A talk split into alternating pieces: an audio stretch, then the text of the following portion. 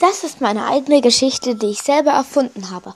Sie handelt von Zelda ähm, Breath of the Wild und ähm, ich hoffe, sie gefällt euch. Alle Infos, die ihr zu diesem Buch braucht, jetzt. Dieses Buch ist, ähm, ist ähm, also nicht dieses Buch, sondern diese Geschichte ist empfohlen von mir ab ähm, 10 bis 11 Jahren, also bis wahrscheinlich, also ist auch darunter, aber es können brutale Szenen, Kämpfe und Blut auch darin vorkommen. Wenn nicht in diesem Kapitel, das ich vorlese, dann in anderen.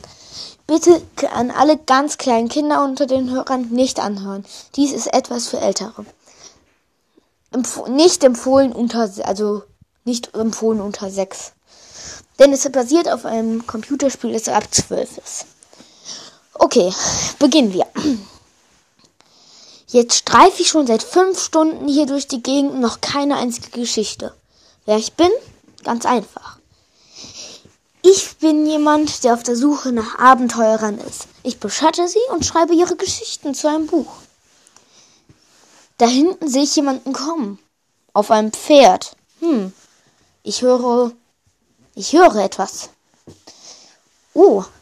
Das Wesen oder was auch immer da gerade reitet, Ui, das stürmt aber an uns vorbei. Hinter ihnen her ein paar Bockblins. Kommen mir so häufig vor. Sollte man aus dem Weg gehen. Hm. Was er wohl vorhat? Heilige Bimbam, der hat ja eine Waffe. Schnell weg hier, sonst kommt er noch zum Kampf. Das, der, Repo der Reporter rennt, rennt Kopf über, äh, Hals über Kopf durch, durch die Gegend und rennt dann zu, davon zu einem Hotel.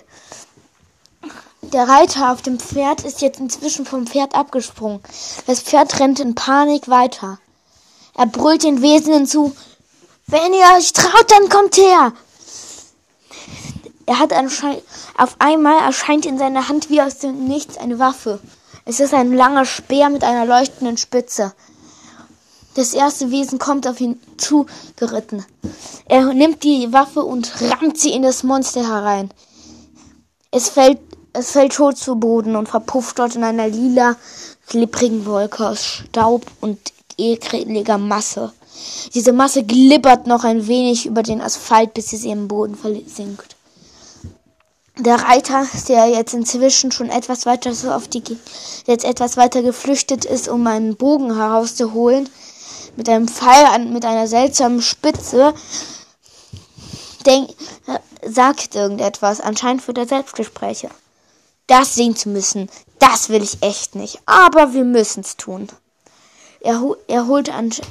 Auf einmal wechselt der Pfeil auf einmal die Farbe zu einer und hat ein und hat anstatt einer runden eine spitze Spitze, die mit die aussieht wie wie ein gelber Stein der Spitze. Man hört ein elektrisches Surren, als der Pfeil durch die Luft saust und den ersten Gegner vom Pferd runterholt. Das Pferd rennt in Panik weiter und ertrampelt einen Fußsoldaten. Überall sieht man jetzt von der glibbernden, lilanen Masse. Der Soldat, der vom, oder dieser Bockblind, der vom Pferd gefallen ist, liegt zuckend am Boden und rührt sich aber von aus seiner Kraft kein Stück mehr. Auch er wird langsam zu einer lilanen, klipprigen, pulverigen Masse, die langsam im Erdboden versickert eine Brise kommt auf. Der, der Reiter schießt einen weiteren normalen Pfeil anscheinend. Mehrere, gleich mehrere hintereinander und manchmal sogar zwei auf einmal. Der Wind treibt die Pfeile von ihrem Weg ab und schlagen etwas weiter weg in den Bogen. Die Monster sind geflüchtet, doch jetzt hört man ein hämisches Lachen. Der Reporter ist inzwischen zurückgekommen und schaut sich das Schauspiel an. Eine seltsame Musik ertönt und und ein Wirbelsturm bildet sich. Darin erscheint ein Wesen, das mit einem Bogen dreimal auf, ein, auf den Reiter schießt.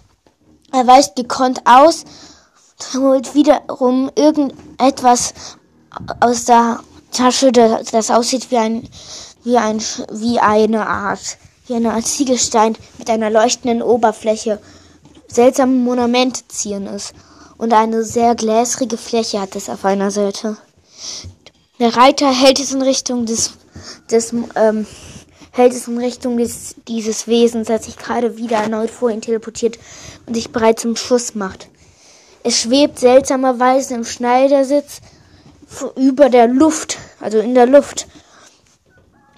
Der Reiter zieht, äh, auf einmal erscheint ein, erscheinen gelbe Schlieren in der Luft und bilden sich zu einem Strahl, der den, der dieses komische Wesen, das den Helden oder den Reiter beschießt, einfriert. Der, der Held ram, ra, holt irgendwas aus seiner Tasche, rammt es sie ununterbrochen in den, seinen Gegner rein. Er scheint keinen Schaden erleiden zu haben. Doch als es auf einmal hört man einen Ton. Din, din, din, din, din. Das Wesen, das in der Luft schwebt, wird von mehreren Schlägen aus dem Nichts zurückgehauen, bleibt tot am Boden liegen. Wieder glippert eklige grün, eklige rote, wie Blut aussehende und lilane Masse aus ihm raus.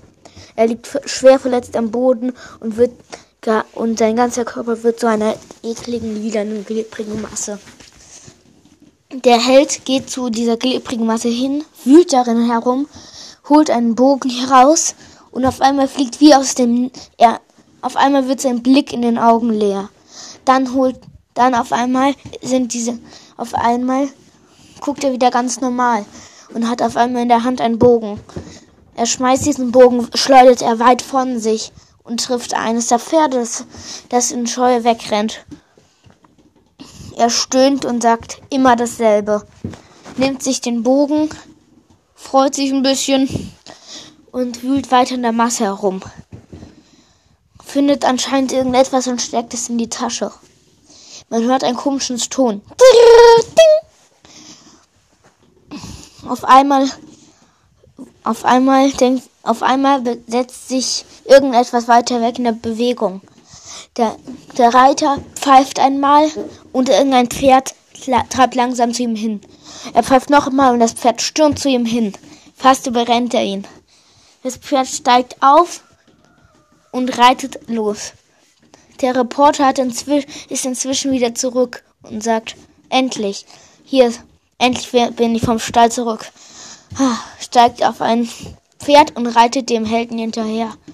Als der Held sich umdreht, scheint er den Reporter nicht bemerkt haben, der sich inzwischen hinter ein paar Büschen versteckt hat. Und seufzt, das war ziemlich knapp. Wenn er mich entdeckt, ändert sich hier die Geschichte aber enorm. Er reitet auf dem Pferd hinter ihm her, der Held dreht sich nicht um. Inzwischen ähm, notiert sich der Reporter fleißig auf einem alten Pergament irgendwelche Sachen. Und sagt, das wird der Renner. Der Held reitet weiter. Der Reporter hinter ihm her. Auf einmal löst sich lang, auf einmal wird der Blick des Reiters wieder gläsrig. Auf, dann beginnt er langsam sich in blau Punkte aufzulösen und im Himmel zu verschwinden.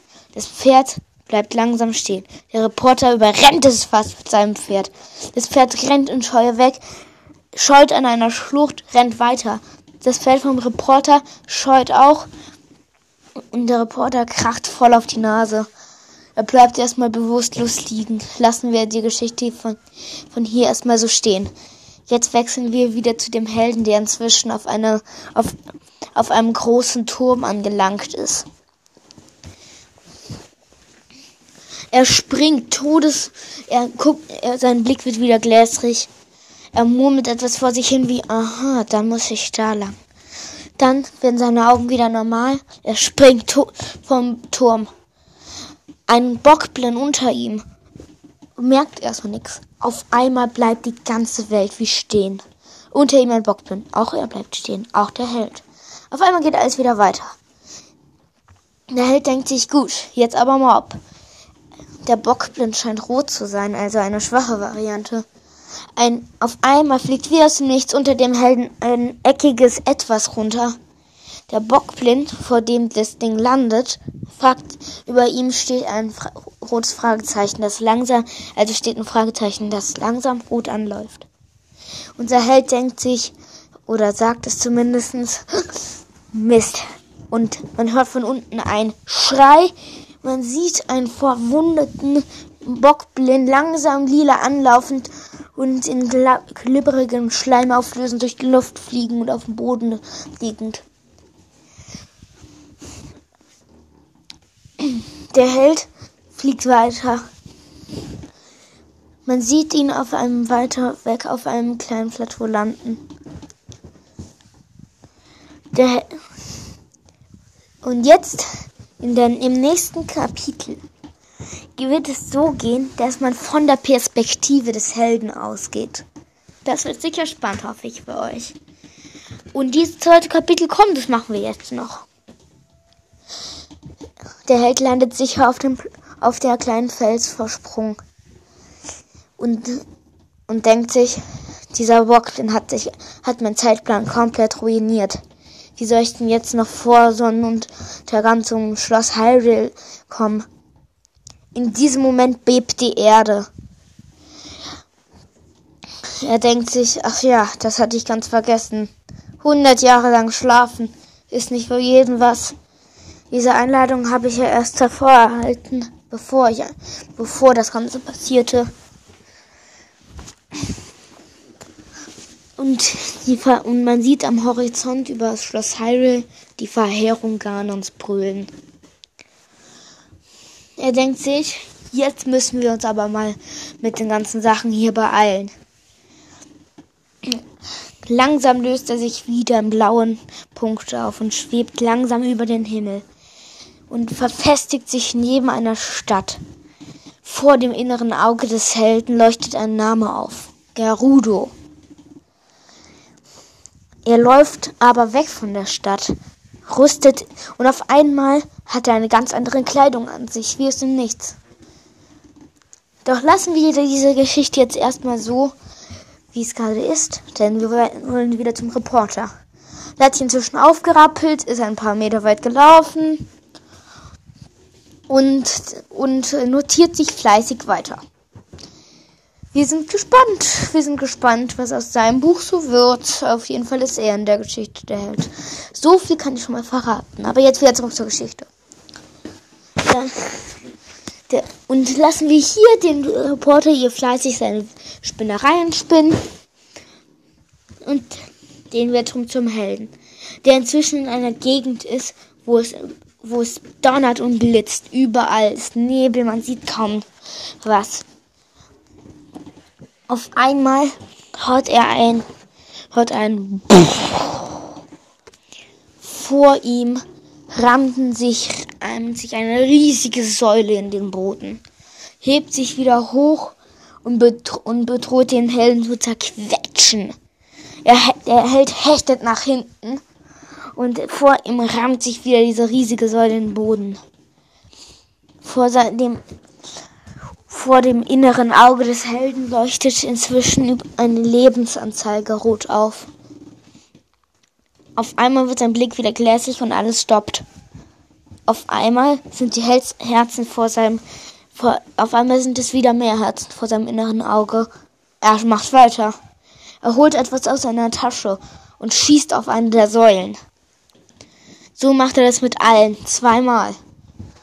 Auf einmal knicken die Säule sollen um und krachen auf den Boden. Der Held beginnt sich mit dem Aufstieg. Auf einmal äh, erst oben. Lassen wir die Geschichte weiter so stehen und wechseln äh, zu einem anderen Ort. Inzwischen ist in der Stadt der Rudo ein, ein Auffuhr.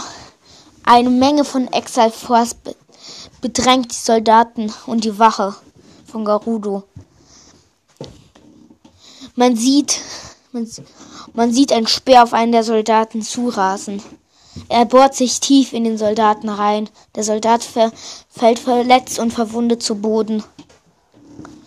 Er verpufft nicht, sondern bleibt da liegen. So passiert es mit den anderen, aber halt anders. Ein Pfeil rast durch allen ein und er liegt schwer verwundet und blutend auf dem Boden. So geht das Gemetzel weiter und weiter. Einige der Soldaten flüchten und suchen das weiter, weiten und suchen ihr Glück in der Flucht. Wechseln wir wieder zum Helden, der inzwischen eine leuchtende Platte auf dem im Inneren dieses komischen Wesen aktiviert hat. Vor ihm erscheint ein, er, er geht irgendeine Rampe hoch. Auf einmal hört er eine geistige Stimme in sich. Pass auf, er ist blitzschnell, verliere ihn nicht aus den Augen.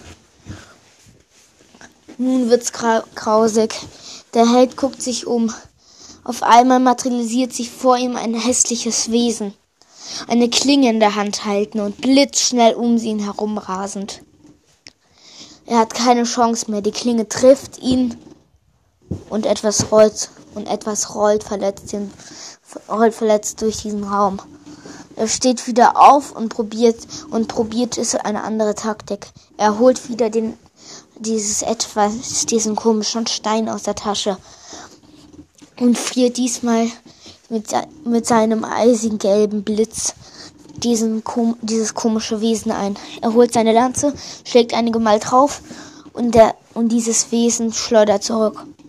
Inzwischen hat sich in der Inzwischen hat sich davor schon in der Hand dieses komischen Wesen ein Schild materialisiert, mit dem er die Speerschläge ähm, abge abgeblockt hat. Keine Chance für unseren Helden, denkt er.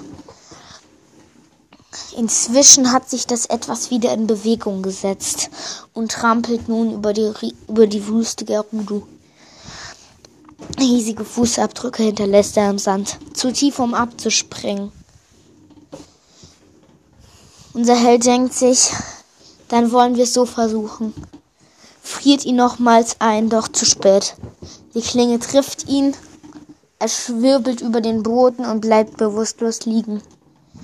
Als er wieder sich aufrappelt, erscheint wieder erscheint ein Sound in seinen Ohren, den nur er hören kann. Siviu, siviu, siviu. Alles hält wieder an. Als, er, als alles wieder normal wird, wird ist dieser Ton weg. Er probiert es an. Er, er rennt aus diesem Raum, doch das Wesen hinter ihm und, und das Wesen schlägt ihm unbemerkt mit voller Kraft in den Rücken. Ein tiefer Kratzer bildet sich in dem Helden.